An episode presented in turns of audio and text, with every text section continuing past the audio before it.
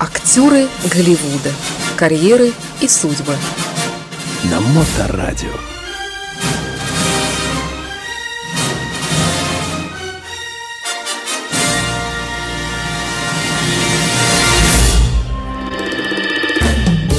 Ну вот и замечательная, э, замечательная отбивка, которой мы, наверное, не слышали уже э, последний, наверное, год, получается, да? Я думаю, что немного больше года. Э, Да, даже, пожалуй, так, да. Илья Либман великолепный здесь у нас в эфирной студии. Илья, здравствуйте. Здравствуйте, по-прежнему живой и кикает. Только так и только вперед, что называется. Не дадим никому шанса никакого. Илья, ну давайте несколько слов, прежде чем мы перейдем к нашей постоянной рубрике о кинематографе. Хотя бы несколько слов о США. У вас прямые контакты, я знаю. Что происходит, как относитесь к Байдену, э, как поживает Трамп? Ну, По поводу Байдена я сказать не могу ничего. Вся моя последняя информация про Байдена, я теперь нашел такой сайт, называется Jerusalem Post. Это такая проеврейская точка, ну, которая так к Байдену относится, как ко всем своим, заигрывает, конечно, в обе стороны. Там много интересного говорят, но говорят, что он не до конца полоумный. А, Ну, так что- себе на уме. Да, он такой себе на уме. Они, конечно, израильтяне знают, что они делают. Они относятся с определенным уважением для того, чтобы не переходить границы, не дай бог, самим себе не навредить. Но ничего такого реактивного они про Байдена не говорят. Вот. А относительно Соединенных Штатов я могу сказать такую вещь. А, сын мой, он живет в Коннектикуте, Ну, он бо- большой бизнесмен. э, ну, он не очень большой бизнес- бизнесмен, но он так, он старается быть э, хотя бы кем-то. Вот он относительно недавно, месяца три тому назад, а, нашел работу себе, которая ему абсолютно не нравится. Он подписал контракт на год, и ему нужно этот год перетерпеть каким-то образом. И каждый раз, когда мы с ним разговариваем, мы с ним разговариваем довольно часто, практически каждый день, и каждый из нас, конечно, по-своему воет.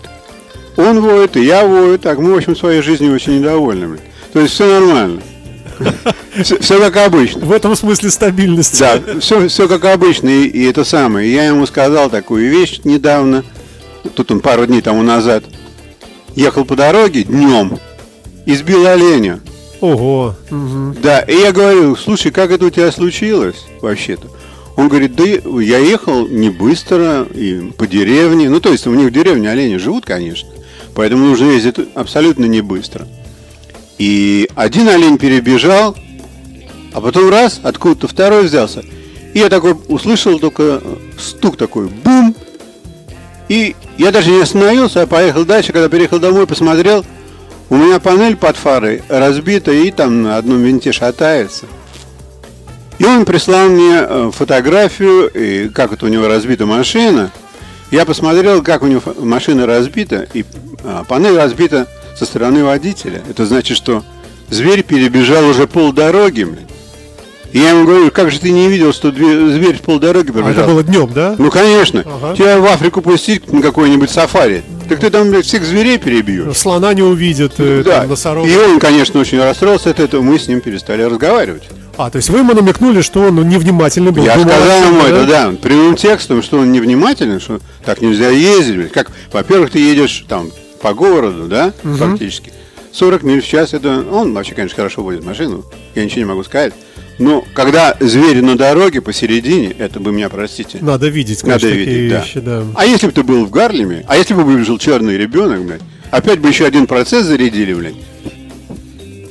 Так что я его, конечно, отругал.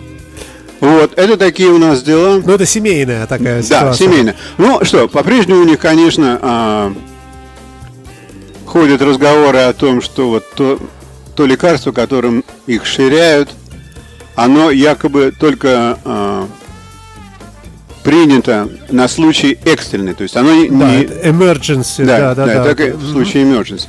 И то, что там всех, конечно, пичкают им, и детей, по-моему, с с 11 лет обязательно. Это вы имеете в виду Pfizer и... Да, да, да, да, да. Мгм. И э, все равно у них заболевают.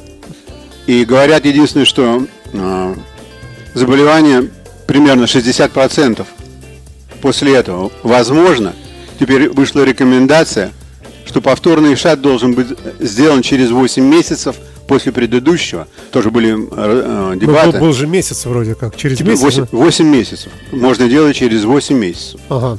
То есть вот такие у них разговоры То есть идут. они тоже ни черта не знают. Да, они точно. тоже ни черта не знают, и там, в общем-то, разговоры говорят такие, опять же, через э, Jerusalem Post, что тамошние ученые в Израиле определили, что какое-то лекарство можно а, выработать из каких-то а, клеток ламы. Вот. И якобы они там собираются этим заниматься. Ну, понятно, в общем, деньги из бюджетов. Да, как да, всегда, да, да, да, да. Ну, да. в общем, вот такие вот дела. А что по поводу БЛМ? Преклонить колено, вот эти все дела. Как там, как там э, давление со стороны черного населения? Я вот про это я ничего не знаю, я так, знаете, специально не, не спрашиваю, потому что меня это не так, чтобы очень интересовало. А, нет, не знаю, я ничего не скажу. Бог с ним. Да. Да- давайте, что еще? Давайте напоследок закруглим как-нибудь э, тематику Америки, э, прежде чем мы перейдем А, к да, фильму. ну, это интересно, что можно интересно закру- закру- закруглить по поводу Америки, что в Америке невозможно купить новую машину. Да, слушайте, вот многие Это, говорят, конечно, полный атас. такого это- никогда в жизни. Такого никогда не было со времен Генри Форда, по-моему. Что машины в Америке всегда можно было купить машины. Это так, может быть, не того цвета, а тут вообще очень все атасно. Что. А, еще самое крутое, что в Америке невозможно найти рабочую силу. Все сидят дома на пособие, да? Да, вообще все сидят дома, и у них такой а, подход к этому делу, что если государство мне платит 14 долларов в час, зачем же я буду платить? То есть Ну, идти работать, да, да. и, и ходить куда-то на работу, если мне на работе платят, может быть, 15 долларов в час. А я, а я это все время могу провести дома, там, в кругу э, близких и родных. И, короче говоря, совершенно невозможно найти работу. Рабочую Ну силу. ничего, сейчас через границу там идет поток мигрантов со всего мира. Ну, а, well, я не знаю, как, как с этим будет решаться вопрос. Ну, во всяком случае. И все, конечно, цены на все очень подорожали. Я так смеха ради спросил, сколько же стоит у них перепочатка кукурузы. 5 долларов. Сколько? Вот и я так сказал. Сколько? Ну, Вообще ничего не должен стоить. Три початка кукурузы стоит 5 долларов, господа. Так что спешите В Америку. в Америку, спешите в свои лавки, покупайте. А, почем тут, тут продается кукуруза? Намного дешевле и очень сладкая. Ну, в общем, такие дела. Хорошо, пошли дальше. Актеры Голливуда. Карьеры и судьбы. На Моторадио.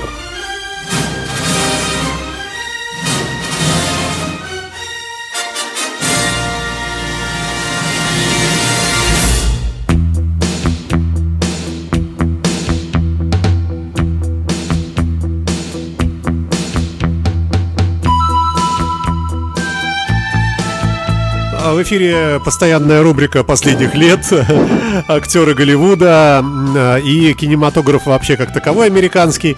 И э, автор ведущий постоянно этой рубрики Илья Либман здесь в эфирной студии. Здравствуйте еще раз, Илья. Здравствуйте всем. А, Сегодня у нас а, рассказ о сериале, который впечатлил Илью. Там около 100 серий, ну чуть меньше. И все, на, за сим умолкаю. И весь э, внимание. Слушаем вас. Значит, вот что произошло. Я хочу сказать несколько слов а, об американском сериале под названием Americans, Американцы, который уже некоторое время возможен к просмотру на русском телевидении. А значит, сериал этот создавался с 2013 по 2018 год. В сериале в этом 6 сезонов, 75 серий. Ого. То есть, а, я э, в 2013 году еще жил в России, и так э, совершенно рандомли, что называется. Еще жил в То есть в Америке. Америке, извиняюсь, сказал в России. Еще не жил в России, а жил в Америке. И абсолютно рандомли посмотрел несколько серий, не подряд. Из этого сериала еще много лет назад. Я можно дам э, уважаемому собранию справку короткую. Многие, Да, многие, у нас быть- много новых, новых слушателей. Да, да, да. И, э, друзья мои, Илья, замечательный Илья Либман, э, красивый мужчина здесь напротив меня, и можно видеть его перестаньте. Да, в, нашем, в нашей видеотрансляции. Илья прожил э, 30, Семь лет. 37 лет в Соединенных Штатах. Он уехал давным-давным-давно, отработал там, э, э, в- был высокопоставленным И не очень. Менеджером, не- нет, наверное, не инженером, да, вот, ну, не суть важно, да. это не так важно. Э, Просто э, суть в том, что Илья э, в силу вот этого обстоятельства жизненного, то, что он там так долго был, знает эту страну значительно лучше, чем все мы вместе взятые, но по разным причинам он вернулся обратно в свой любимый Петербург, и теперь вот с нами уже несколько лет ведет у нас рубрику о разных фильмах, поэтому, когда он говорит, что я еще в то время э, был в Соединенных Штатах, это вот как раз в силу вышесказанного. Все, справку я дал. Так вот, когда я несколько лет тому назад посмотрел несколько а, серий из этой из этой из этих из этого мини-сериала американцы, на меня это не произвело никакого особенного впечатления, потому что а, на этом поприще в Штатах создается довольно много клюквы. Ну, то есть такой фильм, который там можно посмотреть, а можно не смотреть, и оно- он никакого исторического или правдивого значения не имеет. Если там, например, взять фильм «Красный воробей». Ну что это такое? Там играют, конечно, популярные артисты и красивые женщины, и много всякой раздетости, но к шпионажу это имеет отношение постольку поскольку. Я очень решил посмотреть этот фильм здесь, потому что его здесь можно посмотреть было, и сейчас можно, на IB1 канале, прямо с первой серии. Он теперь входит туда, в, пакет.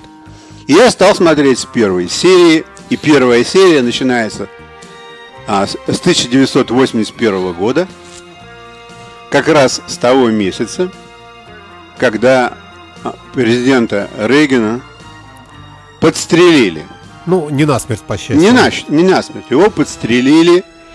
И я помню этот день в своей жизни, какой он был на самом деле для меня. Потому что я в этот... а, это был 30 марта 1981 года. Вы уже были там. Да, я был там, я был на работе. Я работал свои 90 пробных дней, после которых мне должны были сказать, буду я для них работать или я не буду для них работать. То есть я у них был как пробный, пробный шар для меня. И я старался изо всех сил. То есть я тогда еще английского языка очень здорово-то не знал, конечно. И когда все по офису забегали и в большое офисное помещение... А вы при- говорили, what happened, what happened. я ничего не говорил А вообще, даже вообще ничего ничего, не- не говорил, чтобы не сделать ошибки. Я просто сидел и чертил свои а, чертежи. Я просто был удивлен, что это все забегали, никто не работает. В офис принесли большой телевизор, включили его, все стали пить кофе, а по телевизору показывают, как в президента Рейгана, когда он выходит из машины, кто-то стреляет. Ну, в него сразу не попадают, попадает человек, который умирает, то есть одного из охраны. И все время показывают одно и то же, одно и то же, одно и то же. Люди, конечно, смотрят, думают, может, они увидят что-то другое. А, ну, показывают одно и то же. Они стоят и пьют кофе. Короче говоря, я помню этот день очень хорошо. И потому как я помню этот день, было интересно еще и посмотреть, что же происходит вообще. О чем события описываются в этом фильме. И соб- события, значит, такие, что когда подстрелили президента Рейгана, в русском посольстве все очень забоялись. Президента Рейгана и так Россия очень боялась, Ну, он такой был, да. потому что он был такой вообще. Звездные войны. Совершенно точно. Он сразу сказал, что мы будем играть с вами в Звездные войны. А Россия в те годы совершенно не была готова ни к каким Звездным войнам. И там, в общем-то, конечно, в посольстве все были очень обескуражены. Что же теперь делать? Наоборот, может, радоваться надо. Такой А, ясный. Нет, слушайте, вот почему, что же теперь делать? Потому что кнопку красную-то А, мгм. отдали а, генеральному секретарю его, генералу Хейзу, который был еще более правый. И тут вообще, конечно, у русского консульства начали волосы выпадать. И вот начинается фильм с того, что а, а, показывают русскую пару, мужа и жену, которые живут а, в предместьях города Вашингтона. А, у них, значит, есть сын и дочка, и они владельцы агентства по туризму. И тут, конечно, я сразу же нахожу такую феню, что это ерунда, это такая, тогда агентство по туризму не работали, потому что страна была в таком диком загоне экономическом, что они и так-то не очень в отпуска, кто ездит. А тогда в отпуска вообще никто не ездил. То есть там туристские агентства в то время пользовались людьми, которые собираются к своим родственникам на Карибские острова, или на Гаити, или еще куда-нибудь поехать, чтобы достать билеты на самолет. И это было все. И держать для этого агентство, там, где работает много-много-много людей, которые якобы выполняют какие-то функции, никаких функций не было. То есть это такая фишка, которая могла себе разрешить только советское посольство. Государственные, ну, народные денежки. Бюджетные, вот вот да. куда можно выкладывать. Да, да. Чтобы создать такую видимость, что вот у нас тут. Короче говоря, они работают в этом агентстве, а на самом деле они не просто шпионы. Чем больше я смотрел этот фильм, я- тем больше я понимал, что они не, не шпионы, а они диверсанты. То есть им спускали всякого рода а, вещи, которые они должны сделать, найти, а они должны были на- найти метод осуществления, как найти того, как найти этого, как, как, как кого-то убрать, как куда-то кого-то встроить, как кого-то подстрелить, как кого-то задавить. У них это все получалось замечательно.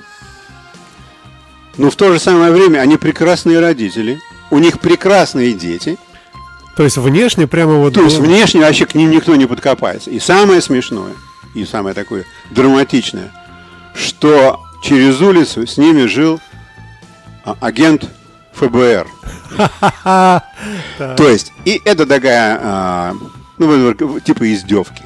То есть, ну как же такое вообще можно развить? И я решил посмотреть вообще, что это такое, что, почитать про этот фильм. Дай-ка я почитаю критику. Не буду же я как идиот смотреть 76 часов там или... И, может быть, это не стоит того. Я пошел, открыл критику, и оказалось, что кино это создано по сценарию человека, который вообще никакой не сценарист. А человек кончил э, Ельский университет. Зовут его Джо Вайсберг. И после того, как он кончил университет, он поработал сколько-то лет в ЦРУ. А когда покончил с ЦРУ, когда ему вся вот эта кухня стала знакомой, тогда он взял, сел и написал вот такой совершенно сумасшедший сценарий. Другая мысль мне пришла в голову сразу же, что постольку поскольку в этом, а, это было примерно на третьем сезоне, это примерно после 40 серий, мне мысль пришла в голову, что здесь нету никаких негативных героев. Что русские люди, несмотря на то, что они такие а, кровопроли... кровопролийцы, режут налево и направо, они очень симпатичные люди, они симпатичные.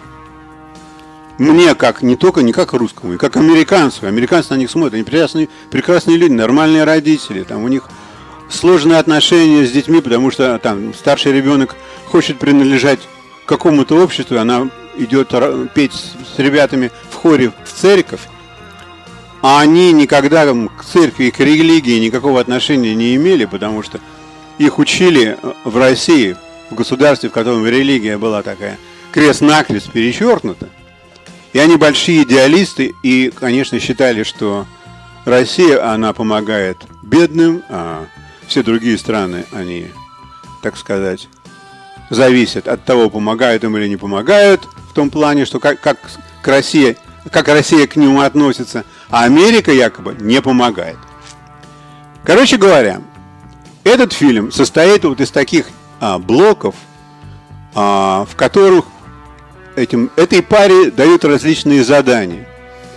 Например, как начинается какая-то разработка у американцев. Например, вот этот самолет, который э, невозможно, за которым невозможно уследить. Ну, стелс-технология, стелс, невидимка, да, да. не- да, Мгм. самолет-невидимка. То и- их заставляют найти способы, как добыть эту краску, как добыть эм, добыть это крыло, какое оно должно быть формы. Но чтобы это сделать, это довольно сложно, потому что, во-первых, а, это просто так это нельзя пойти на завод там и взять рецепт этой краски. То есть они посылают на завод какого-то человека, который тоже работает на русскую разведку. Ему, в общем-то, ничего не надо делать, он просто бухгалтер. Ему нужно просто пройти через цех, чтобы на его обувь прилипла эта краска. А чтобы срисовать крыло, они просто берут еврейского инженера, который работает на, на, на Lockheed, я не знаю, не помню, кто это делал, кто самолет это делал. Они просто берут его и выкрадывают. И под И, и, при- и привозят его в Россию, чтобы он тут рисовал это крыло. Ага. То есть там такие моменты, которые, во-первых, задумаешься, было ли так на самом деле, или это уже такая фантазия, совершенно сумасшедшая. А если было, то как, как же было страшно жить в том мире, и как хорошо, что я не знал тогда английского языка и не понимал половину, что происходит в этом мире. Потому что это такой ужас. И все это происходит на улицах, то есть каждый день. То есть там такие моменты, да, еще друг- другая вещь очень хорошо сделана, что там описывается момент, когда а, а, в русское консульство, посольство приезжает а, представитель КГБ, работает для отдела культуры, как полагается. Это там все это работники культуры. Это те, которые а, КГБисты. И он кончил Московский институт имени Бауна. Он очень такой крутой человек по технике. И он приехал в Америку для того, чтобы а, сказать, что нужно украсть, как это лучше украсть. И объясняет это очень просто. Что в России совершенно сумасшедшие ученые по классу по своему. Ну, в России совершенно нету денег, чтобы это то, что открыто учеными, развивать. И поэтому всегда легче украсть, чем сделать свое. Вот, и поэтому они воруют. Короче говоря, приезжает этот э, КГБист, и он не уживается с местными властями. Он оказывается приличным человеком, и сколько-то времени он крутится в этом а, в русском посольстве, а потом его возвращают в Москву, и примерно в это же время в Москву перебрасывают а, одну женщину, которая 11 лет работала для ФБР. Это уже, уже, секретаршей. уже наоборот, как бы, да? А, Нет, или нет, тоже наша? Да, не, не, не наша, американская. Но она стала любовницей вот этого мужа из этой пары. Мгм. И ее э, американцы ее вычислили. И для, для того, чтобы она не села в тюрьму, ее не убили, ей предложили уехать. И Со- начать Советский- работать на нас Нет, уже. уехать в Советский Союз. Ага. Она ни слова по-русски не знает, такая простая клуша, такая исполнительная очень, влюбилась в русского красавца, там у них такой сумасшедший секс по индийским книгам, то есть все происходит очень круто в этом плане, и ну, ну, он ее действительно полюбил, она приличная женщина. И когда стало плохо, он сказал, знаешь что, мы тебя отправляем вот на этом самолете, ты сначала полетишь на Кубу, с Кубы в Чехословакию, а потом в Москву. В Москве тебе дадут квартиру, где будешь жить, тебя научат языку, будет все нормально. И когда ее, когда ее показывают там, через какое-то время в Москве, то есть все, доставили ее, она выглядит такой же несчастной, как все остальные русские женщины в косыночках. Она приходит в полупуст, не в, не в полупустой, а в целиком пустой универсам. Слушайте, это было второе дежавю. Такой универсам я строил в 76 году еще, когда жил в России, я так смотрю. Прямо как попал в то место, которое, которое я когда-то строил. Вот, эти, вот это оборудование, вот эти белые полки пустые, совершенно пустые. И на, и на полках стоят трехлитровые банки с томатным соком, трехлитровые банки с березовым соком. А вот трехлитровая банка с нарезанными кабачками. Больше ничего нету. Это вообще такой крудняк. Ну, я уж тут решил, ну, это, это, конечно, человек готовился правильно снимать такое кино, надо уметь. Этот фильм понравится И вашим, и нашим. Вот такой вот фильм. И тут меня третья мысль пришла мне в голову. Чтобы сделать такой фильм на 75 серий, да, на минуточку, сколько же надо денег? И хотя, конечно, там никаких особых съемок нет, тебе не Игры престолов, там никто не летает по небу вообще. Там все происходит очень просто. Какие-то такие сумасшедшие приемы, перерезанное горло, какие-то а, шутки Рейгана, переведенные на русский язык. В смысле съемок там ничего особенного, никакие популярные артисты не играют. Но все равно. Не 7, оторваться. Ну, во-первых, не оторваться. Во-вторых, 75 часов, это же съемки. И э, снималось это для канала FX. Ну, то есть это платный канал. Ага. То есть надо понимать, если это все отснято до конца, то это значит, что в это время э, довольно удачно продавалась какая-то реклама. И сколько это продавалось нам ни много ни мало, как 6 лет. То есть много народу было, конечно, этим фильмом. Охвачено, захвачено. Я просто помню вот такой момент еще интересный. Когда этот фильм стал широко популярен, я работал, я сам не смотрел его так. Я... А приходил на работу, у нас на работе все смотрели, и на меня смотрели очень косо. Очень косо. То есть так. Америка прониклась. Да, что, что это такое? Да у нас же свой русский есть. Ема. А может быть он такой же. Вдруг, да. А может быть он точно такой же. А мы сидим здесь, сидим здесь рядом. И хотя, хотя у нас ничего секретного нету, ну он же может вообще. Он ну, же русский. его знает. Да, да, вообще, кто знает. -то? Может быть, он инфильтрант, в конце концов. А когда я сказал, там, что я еду в отпуск в Россию, тут вообще такое начал. Так и может быть, он резидент. Актеры Голливуда. Карьеры и судьбы. На Моторадио.